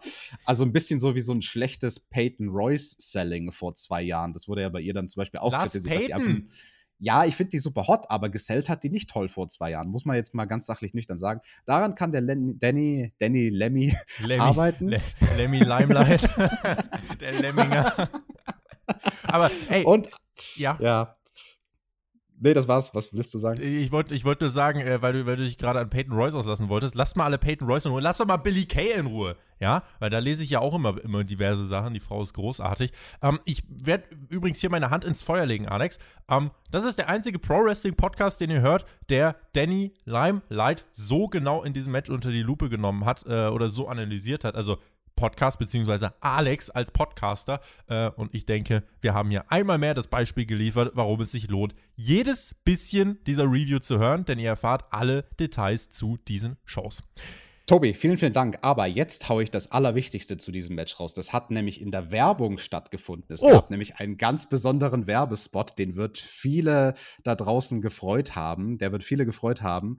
Nämlich eine Werbung zu HBO Max. Das ist ja dieser Streaming-Service in den USA. Die haben so gezeigt, was da bei denen bald auf dem Programm steht. Zum Beispiel Friends Reunion. Und dann 2022, Doppelpunkt, Trommelwirbel, ein Game of Thrones Spin-off, House oh, of the Dragon. Bitte? Warum denn das? Ha House of the Dragon. Weil, weil Drachen. Ja, aber ja, aber das will doch keiner sehen. Oder? Ja, doch, bestimmt wollen das viele sehen. Das ist der Cue auch an unsere Zuhörer. Seid ihr Game of Thrones Fans? Holt euch so was ab. Schreibt es in die Kommentare. Und damit hätten wir äh, von Danny Rampenlicht über HBO Max bis hin zu den Drachen auch jetzt alle Themenpaletten abgedeckt. Also hier ist wirklich für, all, äh, für jeden was dabei. Ähm, um aber jetzt auf das zurückzukommen, was sich dann hier noch weiterentwickelt hat, wir reden nämlich hier über ganz viele andere Sachen. Äh, die Matchentwicklung selbst und das, was dann passiert ist, war so ein bisschen verwirrend für mich, weil John Moxley kam dann heraus und er wurde dann auch von den dreien im Ring attackiert, logischerweise. Dann machten die Lucha Brothers den Save. Moxley und Omega brawlten im Ring, dann kamen weitere Menschen aus dem Lockerroom. Äh, Mox hat aus Versehen auch einen Referee attackiert, da hat Tony Khan dann auf, äh, was heißt aus Versehen? Äh, nicht aus Versehen, aber dann hat Tony Khan auf Twitter geschrieben, ja Moxley, ich habe nichts gesehen. Zwinker, zwinker, weil natürlich liegt ihm was daran, dass Mox sich äh, gegen diese Impact-Menschen verteidigt. Omega trat den Rückzug an und dann kamen die Young Bucks doch heraus. Man fragt sich, haben sie den Weg nicht gefunden? Haben sie, äh, ja, keine Ahnung, mussten sie sich die Schuhe zubinden? Was ist passiert? Ähm, sie kamen dann heraus. Letzte Woche halfen sie John Moxley ja nicht, sondern verbündeten sich mit Kenny Omega und den Good Brothers. Hier brüllten sie sich an. Die Lucha Brothers traten dann die Bucks um, brawlten sich mit den Good Brothers, also die Lucha Brothers, brawlten sich mit den Good Brothers, Brother Friends. Und es sind 100.000 Sachen gleichzeitig passiert. Und ich weiß nicht wirklich, was ich davon halten soll, Alex. Ja, ich fand es tendenziell auch ein bisschen too much. Ich verstehe deine Kritik da schon, Tobi. Da waren viele Gesichter, da ist viel gleichzeitig passiert. Ja, was bleibt am Ende des Tages hängen? Keine Ahnung. Bei mir ist ein visuelles Ding hängen geblieben, nämlich dass Moxley und die Young Bucks zufälligerweise, Fragezeichen, sehr ähnliche Klamotten anhatten, nämlich mhm. alle drei im Camouflage-Look. Also ich glaube, das war Absicht und da hat man auf eine subtile visuelle Art und Weise hier die Story vorangetrieben und ein bisschen die Saat gesät von wegen, hey, Moxley und die Young Bucks, könnten die sich vielleicht jetzt die kommenden Wochen miteinander vereinen? Es ist halt ganz schön Kauderwelsch. Also wenn wir jetzt gucken, was haben wir exakt in diesem Segment gesehen? Wir hatten die Bugs und die Lucha Bros, dann hatten wir die Lucha Bros und die Good Brothers. Äh, letzte Woche diese äh, Reunion von der Eli vom Bullet Club, war das jetzt nur ein Fake? Gibt's das eigentlich gar nicht? Also ich habe auf jeden Fall viele Fragen und das ist ja besser, als wenn es mir jetzt komplett egal wäre. Aber mir fehlt hier noch so ein bisschen die klare Linie und Moxley hängt da jetzt hier drin ähm, das kann ich auch noch nicht ganz beurteilen. Vielleicht läuft es auch darauf hinaus, dass die Bucks doch irgendwie sich mit Kenny und den Good Brothers zusammenschließen und dann hast du vielleicht äh, ja Moxley, die Lucha Brothers und dann kannst du halt gucken, wer da jetzt noch sich irgendwie an die Seite von Mox schlagen könnte. Ich habe auch auf Twitter gelesen, vielleicht äh, baut man jetzt auch äh, auf, dass die Young Bucks auf Moxley und eine Unterstützung aus Impact treffen, wie zum Beispiel Sammy Callihan. Aber wie die Verbindung jetzt funktionieren soll, habe ich auch noch gar nicht verstanden. Insofern äh, muss ich sagen, hier bin ich ein bisschen äh, überfragt, bin da auch da gespannt. Vielleicht können die Leute aus den Kommentaren da mehr daraus machen als ich, aber muss sagen, ich kann für den Moment hier mit diesen Entwicklungen noch nicht allzu viel anfangen. Äh, Finde es jetzt nicht zwangsläufig schlecht, aber ich sehe hier einfach noch nicht die klare Linie. Damit zu einem Segment, bei dem ich gespannt bin, was da rauskommt. Ich glaube, das könnte auch die Gemüter spalten. Und zwar das Debüt vom Waiting Room bei Dynamite mit Britt Baker. Wir hatten ja einige Male dieses Segment schon bei Dark und Reba moderierte Dr. Britt Baker an und dann auch noch in diesem Wartezimmer. Äh, Alex, ich, bevor wir über das Segment reden, ich habe so, ein, mhm. hab so ein Gerücht gelesen. Ich bin mir jetzt nicht sicher, ob das stimmt. Also Britt Baker soll angeblich, das ist jetzt aber keine News, also bitte keine Breaking News oder so raushauen. Äh, Britt Baker, angeblich gibt es da eine Verbindung zu einer zahnärztlichen Berufs. Tätigkeit. Mhm. Ist da was mhm. dran? Weißt du da mehr? Das stimmt, das stimmt, Tobi, was? weil ich habe ganz, ja, ich habe ganz genau hingehört beim Waiting Room Reba am Anfang hat sie es gesagt, als sie dann Britt Baker ah. reingerufen hat, hat sie gesagt, the doctor, the dentist, Britt Baker, Dentist. Das ist ja, das ist ja das englische Wort für Zahnarzt. Also ah. Also damit können wir jetzt, glaube ich, ein für alle Mal die, die große Frage, das Mysterium lüften, was es denn damit auf sich hat mit diesem Doktortitel von Britt Baker. Sie ist tatsächlich eine Zahnärztin, keine Proktologin. Das wäre ja mein Tipp gewesen. Oder Urologin. Äh, aber ist das nur ein Gimmick oder ist sie das wirklich? Ich glaube, das ist nur ein Gimmick, Alex. Ich glaube das noch nicht. Dude, ich ich glaube das, noch das nicht. Das Wrestling, lass, lass dich doch nicht worken vom Wrestling. Natürlich ja, ist das nur ein Gimmick. Eben, wollte gerade sagen, also geht auch weg mit euren Fakten oder so. Ich mache hier meine eigenen Fakten. Britt Baker meinte, hey Leute, schaut mal unter eure Stühle, da sind Geschenke nee, war eigentlich nur Quatsch, es gibt keine Geschenke. Und dann hat Britt Baker Cody begrüßt, das war der Gast und sie gratulierte ihm zu seinem Erfolg mit der Go Big Show. Ja, drei random Jurymitglieder und der Codester. Reba lachte und Leute kreuzigt mich. Das Lachen von Reba. Es traf mein Humorzentrum. Ich musste auch lachen, weil Reba, ich kann es gar nicht nachmachen. so ein Schweinelachen. Grunz, Reba grunzte und äh, ja, lünscht mich für meinen Geschmack. Aber bis hierhin fand ich es lustig, Alex. Äh, äh, generell vielleicht dieses Setting mit diesem Waiting Room, mit dieser äh, ja fast schon Trash-Kulisse und so weiter. Wie, wie gefällt dir das? Ich hab's geliebt, jede Sekunde davon, wie es inszeniert war, wie es gefilmt war. Das ist super clever von AW. Das ist ein Pre-Roll, ein Pre-Tape, also das nehmen sie auf in dem Amphitheater. Man hat es dann gesehen hinter dem Publikum. Das Publikum saß sozusagen neben der Rampe, die mhm. zum Ring führt. Und dadurch hast du ein ähnliches Setting wie zum Beispiel damals Anfang der 90er und auch sogar schon Ende der 80er bei WWE, wenn es solche Segmente gab wie das Piper's Pit oder das Snake Pit von Jake Roberts. Oder Ist nicht der Shockmaster auch durch so eine Wand mal gefallen? ja, ich hoffe jetzt, der Shockmaster wird hier nicht durch eine Wand fallen, aber es gab sowas wie eine Glasscheibe im Hintergrund. Also da können wir ja mal gucken, ob es irgendwann in der hm. Zukunft mal einen Moment geben wird, so wie damals beim Barbershop, keine Ahnung, dass dann jemand durch die Scheibe fliegt oder so. Man weiß es nicht. Ich, der formere, der formere, genau, der former Deathmatch-Wrestler, will das natürlich sehen. Aber nein, zum Setting, ich fand's mega cool. Also das ist halt clever, weil AW kann es vorher aufnehmen. Das ist ganz wichtig, weil dadurch können sie es natürlich im Schnitt bearbeiten, sie können es optimieren mit den Publikumsreaktionen. Das soll ja cheesy sein. Das ist ja eine Anlehnung, also zum einen an diese Wrestling-Interview-Segmente der Vergangenheit, aber vor allem natürlich eine Anlehnung an den Sitcom-mäßigen Stil der Sendungen der 90er Jahre. Also alles von Alf über Full House und wie diese Sendungen nicht alle hießen. Die haben ja genau so gefilmt, vor einem Publikum mit diesen Lachern, die dann auf Deutsch geklungen haben mit der Synchronisation wie Lacher aus der Konserve. Dabei waren es eigentlich Lacher von einem Live-Publikum, vor dem performt wird, wie Theater sozusagen. Und deswegen, also das soll Trash sein. Mhm. Und, und als solcher fand ich es sehr, sehr geil. Guter Trash hat eine Daseinsberechtigung. Das sag ich euch als Producer, der Trailer schneidet für RTL 2. Cody wurde mit einem zweiten Gast überrascht. RTL 2, zweiter Gast, Conspiracy, es geht weiter. Und dieser zweite Gast, es war Jade Cargill. Und Britt meinte, Girl, trägst du sowas immer beim Zahn? Schon wieder so eine Arztreferentin, die workt das gut. Und äh, sie meint, also Cargill meinte, nee, sie ist eine bad bitch und deswegen kann sie tragen, was sie will. Kann sich aber I'm a badass bitch, sie kann fragte sie, mit ihrem Liftpillen kann sich ja dann mit Chris Jericho zusammenschließen, äh, wenn, sie, wenn sie eine Bad Bitch ist. Jericho ja auch, wie wir gelernt haben, eine Bitch. Und ähm, ihr ist auch egal, dass Brandy schwanger ist. Und da hat Britt Baker in ihrer Rolle als Arzt natürlich interveniert. Er gesagt, Leute, neun Monate, neun Monate ist man schwanger und das heißt auch neun Monate keine Brandy. Zwinker, zwinker.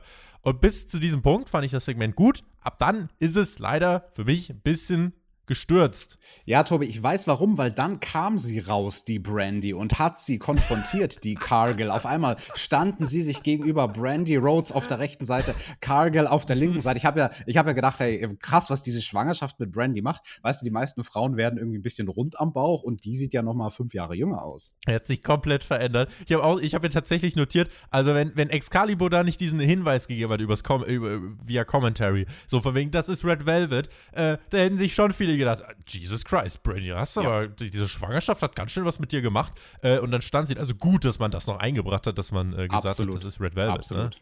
Ja, deswegen habe ich auch gerade diesen überzogenen Joke gemacht, weil genau das hätte passieren können, dass die Leute denken so, hä? Haben sie jetzt die Schauspielerin, die Brandy Rhodes spielt, ausgetauscht? und dann, das, äh, ja, äh, es gab dann eben, oder Red Velvet, die hat sich dann mit Cargill gebrawlt, weil Cargill hat vorher gesagt, naja, wenn Brandy wiederkommt, werde ich sie verprügeln und es gab ja da schon eine Vergangenheit und so.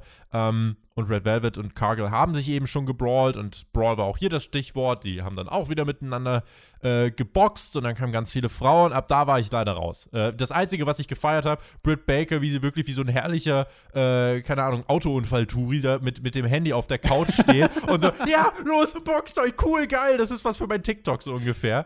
Äh, und das gefilmt hat, das, das fand ich super lustig. Also Britt Baker, der MVP dieses Segments, äh, aber mit dem Auftauchen von Cargill ging es leider bergab, finde ich. Ja, das Problem war, dass wir jetzt das zweite Segment in Folge bei Dynamite so ein Kuddelmuddel hatten mit mhm. zu vielen Personen, weil da waren ja dann teilweise auch Workerinnen da drunter und mit dabei. Dann überlegst du natürlich, oh, was könnte das für die Storylines bedeuten und so. Äh, das wäre halb so schlimm gewesen, wenn wir nicht direkt davor dieses Männersegment gehabt hätten, wo es das große Kuddelmuddel gab. Aber es sollte ja noch was passieren am Ende vom Waiting Room. Ja, wir sahen dann nämlich nochmal einen Clip, wie Britt Baker Thunder Rosa vor einigen Wochen verprügelt und Thunder Rosa schaltete sich dann ein. Die sollten ja eigentlich aufeinandertreffen, aber Rosa ist wegen Covid-Kontakt nicht anwesend gewesen. Und äh, sie meinte, du kannst nicht ewig wegrennen, du wirst bald gegen mich antreten müssen und zwar am 3. Februar bei Beach Break. Und Britt meinte, ey, ma, ma, mach das weg. Tony, du hast gesagt, ich muss das nicht machen. Leute, das war's, spielt Musik, ciao, ich bin raus. Und äh, das war dann das Segment. Äh, hier hat man also noch diese Fehde dann weiter aufgebaut. Wobei ich der Meinung bin, ähm, ja, dass dieses Videopaket jetzt nicht das krass intensiviert hat. Das hätte es jetzt nicht gebraucht. Ähm, aber gut zu wissen, dass Thunder Rosa noch so bescheiden ist, dass auch sie sich keine HD-Webcam leisten kann. Äh, gut, ansonsten ähm, habe ja schon gesagt, ich fand Britt Baker war der MVP in diesem Segment.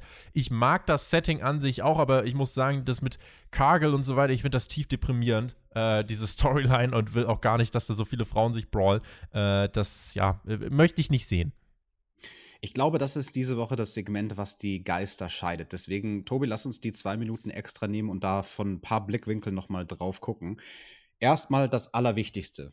Britt Baker ist hier ganz klar der MVP. Also ihre Art von schnäpfischem, heelischen Humor funktioniert so gut mit diesem Setting. Also auch die, die Sprüche, die sie mit einer flotten Zunge Cody Rhodes an den Kopf geknallt hat, beziehungsweise an den Hals geknallt. Sie hat ja zum Beispiel diesen einen Satz gesagt von wegen, ach ja, hier du mit deinen schlechten Entscheidungen, mit deinem Tattoo am Nacken oder von wegen, no fake friends, just fake teeth. Und ja, deine mhm. Frau hat ja eine Actionfigur und ich, ich habe noch keine Actionfigur. Die Wunderkerzen und am Anfang waren lustig. Wunderkerzen am Anfang, also das, das war alles gut gemacht. Cody, he plays along with it, ne? Also er nimmt das Ganze mit so einem mit so einem Lächeln und denkt sich gleichzeitig augenrollend, ach Gott, diese Britt Baker, das ist schon eine blöde Nervkuh und die Reba Reva nochmal doppelt so sehr. Nervkuh zu der Sache mit der Post-Production. Das hatte ich angesprochen, dass dieses Segment davon profitiert, nicht live zu sein, sondern voraufgezeichnet, dass man dann auch mit den äh, Kameraschnitten und allem Möglichen gut arbeiten kann. Ich fand das Comedic Timing insgesamt sehr, sehr gut. Also jetzt mal abgesehen von Cargill und Red Velvet, komische Storyline, mal abgesehen von dem Kuddelmuddel mit den Damen. Ich rede jetzt nur ganz allgemein vom Production Value von dieser Art von Segment im Allgemeinen. Und das Comedic Timing war gut. Ganz besonders lustig fand ich es persönlich am Schluss. Wir sehen den Einspieler von Thunder Rosa und dann sagt Britt Baker: Nein, nein, nein, das mache ich nicht. Ich trete nicht gegen die an. Reba, we're going to the beach. Und direkt nachdem sie das gesagt hat, das Schlagwort We're going to the beach, poppt im Hintergrund auf der Leinwand die Grafik auf mit, äh, wie heißt Beach Break? Bash at the Beach, Beach? Beach Break heißt die, genau, heißt die Veranstaltung. Genau, Beach Break und die Matchgrafik mit den beiden Ladies gegeneinander. Und das fand ich sehr, sehr cool. Das fand ich vom Timing her richtig clever gemacht. Und ähm, also bei mir schneidet das Segment trotz diesem ganzen Cargill-Zeug, bei mir schneidet es gut ab. Ich bin so, so gespannt, was unsere Zuhörer zu sagen haben. Schreibt uns das bitte in die Kommentare. The Waiting Room mit Britt Baker und Cody und Cargill und Velvet und wie sie alle heißen. Hopp oder top? Hab kurz, äh, hab kurz überlegt, ob du jetzt alle aufzählst, äh, aber zum Glück hast du das nicht getan. Ansonsten hätten sich die Leute heute über eine 90-Minuten-Ausgabe gefreut. Denn es war wirklich unfassbar viele Frauen da und äh, unfassbar viele davon muss ich nicht im TV sehen. Bei AEW Dynamite gibt es Frauen mit roten Haaren und es gibt Frauen mit schwarzen Haaren. Und es, es gibt, gibt, auch Frauen mit blonden Haaren. es gibt auch Frauen mit silbernen Haaren. Ich fühle mich gerade wie der Typ bei Forrest Gump, der die ganzen Baba, der die ganzen Shrimp-Sorten aufzählt. Mhm. Nun, wir, zähl, wir zählen mal die, nächsten, die nächste Matchsorte auf. Das war FTR gegen Marco Stunt und den Jungle Boy. Erstmals bei Dynamite. Jungle Boy mit seinem neuen Theme. Tony Khan hat die Rechte gekauft, dieser 80er-Song von Tarzan, oder dieser 80er-Song Tarzan Boy. Ich glaube, der wird mit großer Crowd richtig abgehen, oder? Das hat, das hat doch auch so einen richtig geilen Vibe. Ich habe so abgefeiert. Also danke doch mal Tony Khan an dieses Weihnachtsgeschenk an den Jungle Boy. Er hat die Rechte gekauft zu diesem Song von der Band Baltimora Tarzan Boy aus meinem Geburtsjahr. 1985 ist dieser hm. Song. Tobi, alle, alle Sachen auf der Welt, die aus 85 sind, sind gut. Zum Beispiel auch Zurück in die Zukunft. Mensch, da haben wir die nächste Brücke geschlagen. Ich glaube, alles hängt miteinander zusammen. Und weißt du, zwischen uns liegen 13 Jahre. 13 ist eine Unglückszahl. Oh, oh, oh, oh. Oh, oh, Alex. Alex, Alex, Alex. Der Jungle Boy. Und ja, ja, die Illuminati, die haben nämlich bestimmt auch dem, dem äh, Luchasaurus gesagt, dass der hier nicht mit wresteln darf. Aha. Ja, das haben sie ja letzte Woche, haben sie dann wahrscheinlich schon ihre Eingebung gegeben, denn Marco Stunt wollte ja hier zeigen, dass er kein Geek ist und hat gesagt, ich will für den äh, Luchasaurus hier im Match stehen. Das hat er auch getan. Der Jungle Boy übrigens jetzt auch mit dem Theme, glaube ich, erstmal äh, auf alle Zeit an sein Gimmick gekettet, aber das muss ja, muss ja jetzt nichts, äh, muss ja nichts Schlimmes sein. Ähm, hier breiten wieder Stile aufeinander. Moderner Tag Team Stil mit Jurassic Express, traditioneller Tag Team Stil mit FTR, plus eben die Komponente Marco äh, als unterdurchschnittlich kleiner äh, Mensch oder als unterdurchschnittlich großer Mensch, äh, je nachdem, wie ihr es wollt. Ähm, natürlich immer so ein, da wird sich dein guter Freund Jim Cornette natürlich wieder ordentlich die Fingernägel in die Augen rammen. Äh, ich muss sagen, hier hat man es aber gut geschafft, finde ich, Marco in diese Match-Story zu integrieren. Äh, weil er hat für mich zu keinem Zeitpunkt Aktionen gebracht, wo ich dachte, okay, jetzt wird es lächerlich, äh, indem er irgendwelche Aktionen, keine Ahnung, eine Powerbomb gegen Dex Howe oder so rausgehauen hat. Äh, aber er hat auch nichts gemacht, irgendwie, was das, was seinen, seinen Charakter ins Lächerliche zog, wie irgendwelche äh, Fortnite-Tänze oder so. Hat er auch nicht gemacht. Ich fand Marco Stunt kam mir richtig gut weg. Was glaubst du? Ist, ist das gelungen? Ja, ich stimme dir zwar zu, ganz objektiv betrachtet, aber ja, subjektiv. Jetzt kommt wieder der Cornet Jack durch, muss ist klar. Ich dir leider ja, sagen, komm, dass ich trotzdem nie ein Fan werden ja, werde komm, von Marco Stunt. Nee, ist okay, Alex. Also, ich, ja, nee. Ich, ich finde, Marco Stunt hat hier das Wrestling nicht schlechter gemacht, aber gut, komm, da gehen wir nicht auf einen Nenner. Ich will auch gar nicht gegen Jim Cornette anreden. Der Mann ist sowieso komplett verlassen von allen guten Geistern. Er workt euch nämlich alle, aber da muss ich auch gar nicht mehr darauf eingehen. Tully Blanchard in diesem Match mit einer unentdeckten Attacke äh, FTR zum Sieg verholfen. Die haben die Shadow Machine gezeigt, die jetzt übrigens Big Rick heißt. Finde ich eine starke Sache. Sieg für FTR durch den Eingriff von Tully. Schützt mal den Jurassic Express und alle kommen hier halbwegs gut weg. Dass die Heels hier gewinnen, finde ich in Ordnung. Match fand ich gut. Ich mag den Jungle Boy und auch Marco hat hier gezeigt, dass er wresteln kann. Du Mark! Die richtigen Sieger, die richtigen Booking-Entscheidungen. Leute, lasst euch nicht worken von Jim Cornette. Und damit kommen wir zu meinem Lieblingspunkt immer auf der Card, dem Damen-Catch. Richtig, Ty Conti traf auf Serena Deep. Es ging um den NWA Women's Title und es war tatsächlich ein äh, technisches Damen-Match und viele Haltegriffe, auch Elemente von Mat Wrestling gerade zu Beginn. Äh, und je länger es ging, umso umfangreicher und spektakulärer wurde es dann tatsächlich direkt vorweg. Ty Conti hat für mich hier die beste Performance bisher bei Dynamite abgeliefert, äh, die sie insgesamt abgeliefert hat. Äh, das ja. fand, ich, fand ich wirklich gut, weil wir haben auch vorher schon kritisiert, immer mal, ja, ihr Selling ist nicht so gut und dass sie immer mal so ein bisschen nachdenken muss zwischen den Aktionen. Ich finde, das ging hier flüssiger. Ich glaube, Serena Deep als Partnerin bzw. Gegnerin im Ring kann hier auch viel geholfen haben. Also die hatten, denke ich, eine gute Chemie und auch, es hat dem Match gut getan, dass es keine Eingriffe von der Dark Order gab. NRJ hat nicht eingegriffen, hielten sich alle raus und es gab den fairen und clean Clean-Sieg von Serena Deep gegen Conti nach dem Detox. Knapp 10 Minuten. Die Frauendivision ist in meinen Augen im Ring. Mehr im Aufwind. Da stimme ich zu in allen Punkten. Tobi, ich muss ein bisschen schneller sprechen, weil wir sind dabei, diese Review knallhart zu überziehen. Deswegen meine Gedanken zu diesem Damenmatch. Ja, die Chemie am Anfang, ich persönlich habe es gesehen, die beiden Damen, Ty Conti und Serena Deep, hatten großartige Chemie miteinander. Ich kann aber mir auch vorstellen, dass manche da draußen sagen, oh, was waren das, wie die da am Anfang gewrestelt haben, da mit diesem Rumrangeln und Rumwresteln, das sah ja irgendwie total holprig aus und so. Nein, war es nicht. Das war ein absichtlicher Stil, den sie geworkt haben. Ich könnte mir sogar vorstellen, dass sie sich getraut haben, am Anfang ein bisschen zu improvisieren, als sie diese ja, ähm, Kontergriffe gemacht haben, Basic Wrestling. Sie haben die Fundamentals gemacht. Und ich finde, in so einer Abtastphase vom Kampf, das tut dem modernen Wrestling sehr gut, wenn wir da auch mal sehen, dass das, dass das echt wirkt und dass da nicht jeder Griff und nicht jeder Konter direkt ins Ziel geht und dass die beiden ähm, im positiven Sinne überlegen müssen, was sie denn jetzt als nächstes für einen Move bringen. Also ich, die Anfangsphase ganz besonders fand ich sehr, sehr stark, aber dann auch, wie du schon gesagt hast, das Match nimmt Fahrt auf. Wir kommen zu dem vorab choreografierten Part des Matches und einige richtig coole Moves von Ty Conti. Also als wir aus der Werbung zurückkamen, glaube ich, war es. Da sehen wir diesen Full Nelson in den Stunner gedreht. Das fand ich sehr cool. Wir sehen dann von Serena Deep auf den Ringseilen stehend das Gory Special in der Ringecke. Habe ich so auch noch nie gesehen. Mega geil. Also eine clevere Abwandlung hat mich ein bisschen im, im weitesten Sinne erinnert an die Tarantula damals von Tajiri. Wir sehen Ty Conti mit dem Pumpkick, bei dem sie so viel Swag hinter dem Manöver hat, dass sie unfreiwillig in den Spagat geht. Und die kann das halt auch einfach machen, weil sie so beweglich ist mit ihrem schwarzen Gürtel in BJJ oder Judo oder wo auch immer. Und ja, Excalibur hat es gesagt, Serena Deep, wenn es einen schwarzen Gürtel geben würde im Wrestling, sie würde ihn tragen. Das Statement unterschreibe ich zu 100 Prozent. Ich bin großer Fan von Serena Deep. Ich war großer Fan von diesem Match. Ich habe die Finish-Kontersequenz geliebt. Ty Conti versucht den Tail KO. Es gibt den Backslide von Serena und dann schließlich den Detox zum Finish, diesen nach vorne geworfenen Piledriver sozusagen aufs Gesicht.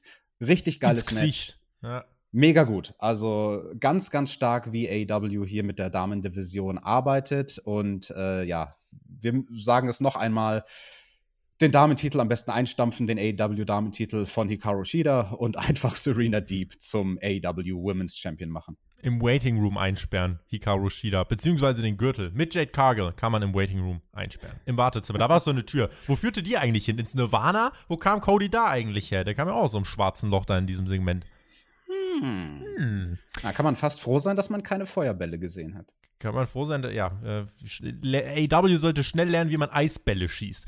Rundown für die kommende Woche. Santana und Ortiz treffen auf MJF und Jericho und auf Sammy und Hager. Außerdem Top Flight und Matt Seidel gegen Private Party und Matt Hardy. Da bin ich sehr gespannt. Minus One hat kommende Woche Geburtstag und deswegen gibt es den Hangman und die Dark Order gegen die Hybrid 2 und Chaos Project. Das ist äh, wohl ein, Mensch, ein Match, was er sich gewünscht hat oder was ihm zu Ehren hier auf die Card kommt. Außerdem haben wir Miro und Chuck Taylor, da gibt es ein Segment sowie Nyla Rose gegen Layla Hirsch und Match von John Moxley gibt es auch. Das ist der Ausblick auf die kommende Woche, Alex. Uh, Nyla Rose gegen Layla Hirsch, das kann richtig geil oder richtig scheiße werden. Gegensätze die Definition davon ist Nyla Rose, äh, Nyla Rose und Layla Hirsch. Ich bin tatsächlich auch gespannt. Das könnte wieder in die andere Riege gehen, wobei Layla Hirsch mich eigentlich positiv überrascht hat zuletzt. Da muss man halt gucken, wie sie mit Nyla Rose arbeiten kann. Aber wenn sie sich da Gedanken machen, wer weiß, Alex, geben wir ihnen die Chance. Und dann war Zeit für den Main Event dieser Show. FTW-Champ Brian Cage traf auf Darby Allen. Team Taz machte sich auf den Weg zum Ring. Taz, Ricky Starks, Hook kein Will Hobbs diese Woche, aber solange Hook am Start ist, bin ich auch dabei. Und Ricky Starks äh, natürlich auch, aber Hook hat mich halt gehuckt. Ich mag den, auch wenn er nichts macht, außer gelegentlich mal Leute durch die Gegend schmeißen. Und dann kam auch Darby heraus. Kein schwarz-weißes Videopaket, so wie es sonst vor diesen großen Darby-Matches üblich ist, Alex. Hast du eine Erklärung, warum oder eine Idee? Ich denke, weil man den Fokus bei diesem TNT Championship Titelmatch auf eine klassische Art der Titelmatch-Inszenierung legen wollte. Deswegen gab es kein Video von Darby, weil wir haben ja dann die klassische Art und Weise von Titelmatch-Ring-Announcement gesehen, und zwar im Ring. Die Jungs werden nicht announced, während sie auf dem Weg zum Ring sind, sondern dann, wenn beide sich im Ring gegenüberstehen. Das gibt dem Ganzen natürlich automatisch ein Big-Time-Feeling. Ne? Dieses Titelmatch, es war ja auch gleichzeitig der Main-Event der Veranstaltung und das hat AEW schon ganz cool gemacht. Dadurch konnte man nämlich auch ein bisschen besser ähm, sich konzentrieren, als die Bauchbinden eingeblendet wurden. Die fand ich sehr, sehr interessant. Beide Männer haben ihren finalen Singles-Match-Rekord eingeblendet bekommen vom letzten Jahr. Und das ist ganz interessant. Brian Cage 13 zu 1 und Darby 14 zu 5. Also Darby hat im Jahr 2020 zwar ein Match mehr gewonnen im Singles-Bereich als Brian Cage, er hat allerdings auch vier Matches mehr verloren mhm. als Brian Cage. Da kann man sich jetzt drüber streiten, welches dieser beiden ähm, finalen Rankings, dieser beiden finalen Records ist der bessere. Hm. Die Rankings haben das nun mal so jetzt dann ergeben und es ist ja eine Sache, die sich dann jetzt seit Monaten so zugespitzt hat. Und ich denke trotzdem, dass man auch mit der Präsentation und so weiter, dass das alles äh, hier sehr harmonisch war, sehr stimmig war und dann äh, stimmig war. Und dann hattest du dieses Match und Brian Cage eben dieses maximale Kraftpaket gegen den ja, dann doch dünnen, beziehungsweise ja, dürren Derby. Wenn ihr auf richtig schlechte Wortwitze steht, Derby, wenn ihr wollt. Aber dieses Match war gar nicht, äh, um jetzt irgendwie schlechte Witze zu machen, äh, geeignet, sondern war schon mehr drin. Ähm, es gab einen Spot, der ordentlich gescheppert hat direkt zu Beginn. Cage nahm Derby im Ring nach oben. Gorilla Press und warf ihn wirklich aus dem Ring mehrere Meter weg durch den Timekeepers Table. Ein oh. ordentlicher Bump, der Tisch richtig zerschellt. Also für Darby bestimmt nur aufwärmen, ne? Nee, das würde ich so nicht sagen. Also der Bump, der Gorilla Press aus dem Ring durch den Timekeeper Table, alter Falter. Also er ist so safe, wie man es kann, fast gelandet. Also die, die perfekte Flugbahn bei sowas ist halt Mick Foley bei Hell in a Cell, quasi, dass du dich so seitlich abrollst. Aber Brian Cage, der hat den ja fast schon zu weit geworfen. Das muss man sich mal geben. Also, dass er es überhaupt schafft, ihn bis dahin zu werfen und dann hat Brian Cage halt einfach mal so viel Kraft, dass er ihn fast über den Tisch noch wirft. Nichtsdestotrotz genug äh, Tisch erwischt, um den Impact ein bisschen abzubremsen. Aber ganz ehrlich, du, äh, als jemand, der in Stacheldraht und Glas gefallen ist, das ist ein Bump, den hätte ich nicht unbedingt einstecken wollen. Darby blutete nach dem Tablespot auch am Kopf, äh, warum auch immer, äh, aber es äh, hat uns auch allen Kopfschmerzen bereitet, dieser Bump. Äh, und dann Cage eigentlich mit der brutalen Standortbestimmung. Stop the damn match, meinte Jim Ross. Und Darby Allen der blieb aber am Ball. Der kickte bei 1 aus. Verrückter Junge. Cage schnappt sich dann die Ringtreppen, aber da landet Cage selbst auf, weil Darby mit dem Biss in die Finger kontert und äh, dann auch einen Coffin Drop aus dem Ring auf die Stahltreppen zeigt. Es war auch ein ganz anderes Match als alles andere bei dieser Show. Das war eben eine Mischung aus Spots, Storytelling und purer Brutalisierung. Und im Daily's Place setzte dann noch leichter Regen ein. Das war, fand ich, irgendwie auch eine spannende äh, Symbolik. Und Darby startete dann aber sein Comeback, seine Mission und nutzte auch dann den, den Gürtel, seinen eigenen Gürtel nutzte er dann, um die Beine von Cage zusammenzubinden. Richtig coole Spots. Und dann stieg plötzlich Hook auf den Apron wollte den Referee ablenken, Ricky Starks wollte eingreifen, aber das Licht geht aus und plötzlich stand Sting auf der Rampe und finally, er attackiert Ricky Starks mit dem Baseballbat, genau wie auch von mir vor einigen Wochen prognostiziert. Sting ist hier da, um Darby vor den Eingriffen zu beschützen und Darby mit dem Crucifix-Pin aus der Ringecke und mit der Titelverteidigung. Sting beschützt Darby vor dem unfairen Eingriff. Match fand ich richtig cool. Ich hatte sehr viel Spaß mit diesem tollen Main-Event. Das hatte ich auch. Vor allem mit der Schlussphase, als es Darby dann gelungen ist, sich endlich zurückzukämpfen. Wir kommen aus der Werbung raus. Dann gibt es den Kickout bei 1 von Darby. Das fand ich schon sehr bezeichnend. Kickout bei 1 bei einer Aktion, die doch durchaus auch das Finish hätte sein können. Und dann Darby, so, so clever wie er Brian Cage auf die Ringtreppe bekommt. Die Ringtreppe war schon positioniert neben dem Apron. Brian Cage, der hält sich mit beiden Händen am obersten Ringseil fest, taumelt so ein bisschen, ähm, kriegt Strikes ab. Der eine Arm löst sich, mit dem anderen Arm hält er noch das Ringseil. Darby beißt in die Hand und kriegt dann schließlich Brian Cage dazu, auf die Ringtreppe zu bumpen. Ich hätte ja Geld drauf gewettet, dass der dann folgende Coffin Drop ins Leere geht. Das haben ja. wir ja schon gesehen in ja. der Vergangenheit von Darby. Der hat das ja schon mal sogar vom Top Rope gemacht bei dem ersten Pay-Per-View-Match, diesem Triple Threat-Match, was er damals hatte, wo der Coffin Drop mhm. auf diese Stahltreppe ging. Mit dem Fass glaub, drauf. Genau, mit dem Fass noch so. Und ähm, auch ich glaube, das mit dem Gürtel war ja, das mit dem Gürtel war ja genauso intelligent gelöst. Also man hat ja diese Cleverness Super. von Darby insgesamt geshowcased. Ja, also äh, das mit, mit, dem Gürtel, das war wirklich clever. Das ist generell sehr, sehr schlau, wenn du deine Gear benutzt, also die Klamotten, die du so am Ring anhast, im Ring anhast, dein Gürtel oder keine Ahnung. Ich hatte damals zum Beispiel so eine Gürtelkette. Ich habe die einmal genutzt und habe die dann abgemacht während einem Match und habe damit John Moxley an die Ringseile gefesselt und ihn dann äh, bedroht, ihm einen Ziegelstein auf den Kopf zu hauen und dann hat er aufgegeben, weil er schlau ist. Ne? Also das kann man schon machen, seine Klamotten. Ein Tag so im Leben von Alexander Bedranowski. okay, ich habe jetzt ausgelassen, vorher habe ich ihm noch Spritzennadeln in den Kopf ah. gesteckt. Aber äh, ja, äh, cleverer, cleverer Darby fand ich gut. Ähm, einen kleinen Moment später, als es dann wieder zurück im Ring war und Brian Cage äh, ausgekickt ist aus einem Cover, da gab es so diesen Power-Kick-Out und er hat Darby im hohen Bogen nach oben gewirbelt und Darby, der gerade noch dabei war zu covern, wird nach oben geworfen und landet flüssig auf der, aus der Bewegung auf dem zweiten Seil. und springt von dort aus direkt runter auf Brian Cage. Auch das fand ich so einen coolen Bewegungsablauf. Und ja, das Finish dann eben mit dieser Crucifix-Bomb. Kennst du die Geschichte dahinter? Vom also, zweiten Ringsaal. Crucifix-Bomb, ja. so wie Jesus Christus, der am Kruzifix gestorben ist? Nee, nee, erzähl's mir. Pass auf. Weißt du noch genau, wie diese Fehde startete? Weißt du, was die erste Interaktion war von Taz und Darby Allen?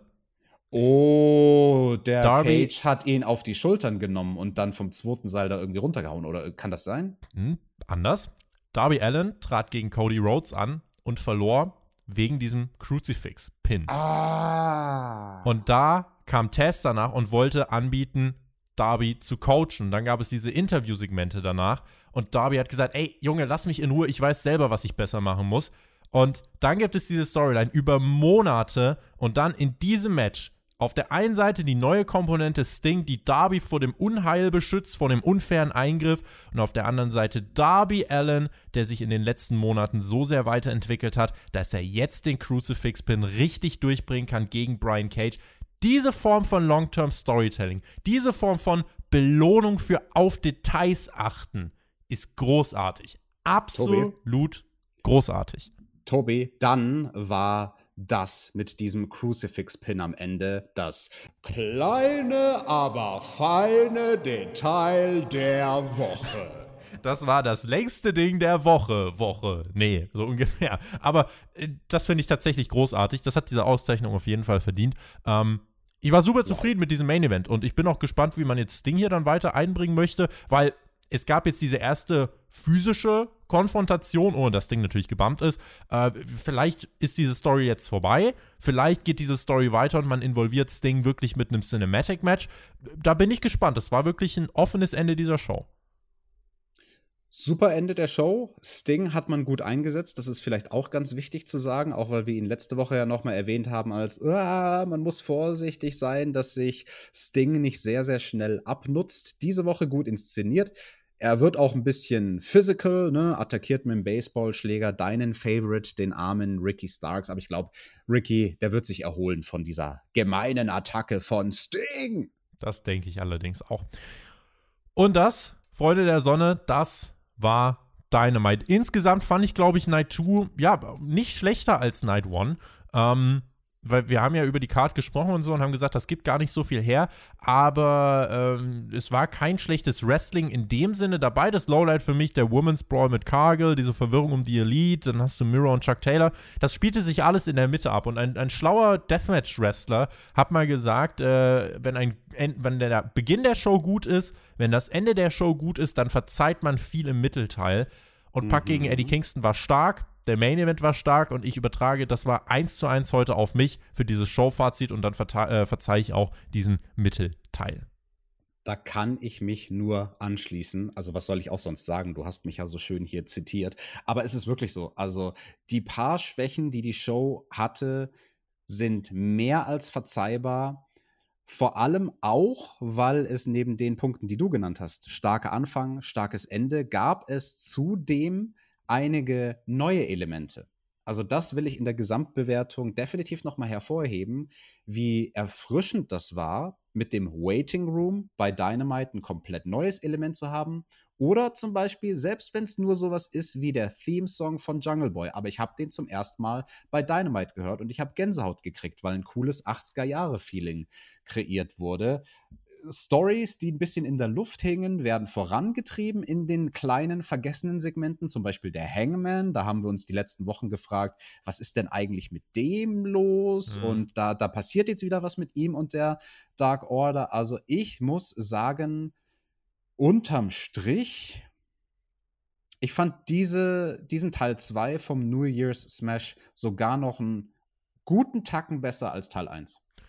You are entitled to this opinion. Ich bin gespannt, was unsere Hörer sagen und äh, wie denen diese Show gefallen hat und würde damit sagen, wir haben einmal alles durchgesprochen. Ich bin gespannt aufs Feedback und äh, haben eine, eine Review geliefert voller Analogien, voller äh, ja, Verbindungen, die wir hier auch aufgemacht haben, Verschwörungstheorien, ja, und uh, der Unterschied zwischen uns ist die wilde 13, auch das haben wir gelernt. Also in dieser Review steckte wirklich eine ganze Menge drin. Damit haben auch wir unseren persönlichen New Year Smash jetzt gefeiert und sind wirklich mit äh, viel Krawums ins neue Jahr reingestartet und werden dann nächste Woche selbstverständlich für euch weitermachen. In diesem Sinne würde ich sagen, Deckel drauf, GW, genießt Wrestling, wen es betrifft.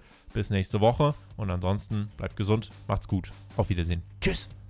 Von mir geht an dieser Stelle zum Ende der Review ein persönlicher Shoutout raus an unseren neuen Zuhörer, den Flo. Freut mich sehr, dass du mit dabei warst. Hoffe, dir hat es gefallen. Hoffe, allen anderen hat es gefallen. Vielen, vielen Dank für euren Support. Ihr wisst natürlich, wenn ihr uns unterstützen wollt auf Patreon, geht das nochmal am besten. Da gibt es über 1000 Inhalte von uns. Checkt das mal aus, falls ihr es noch nicht getan habt. Und ansonsten hört ihr nächste Woche bei Dynamite wieder uns, nämlich Team TJT.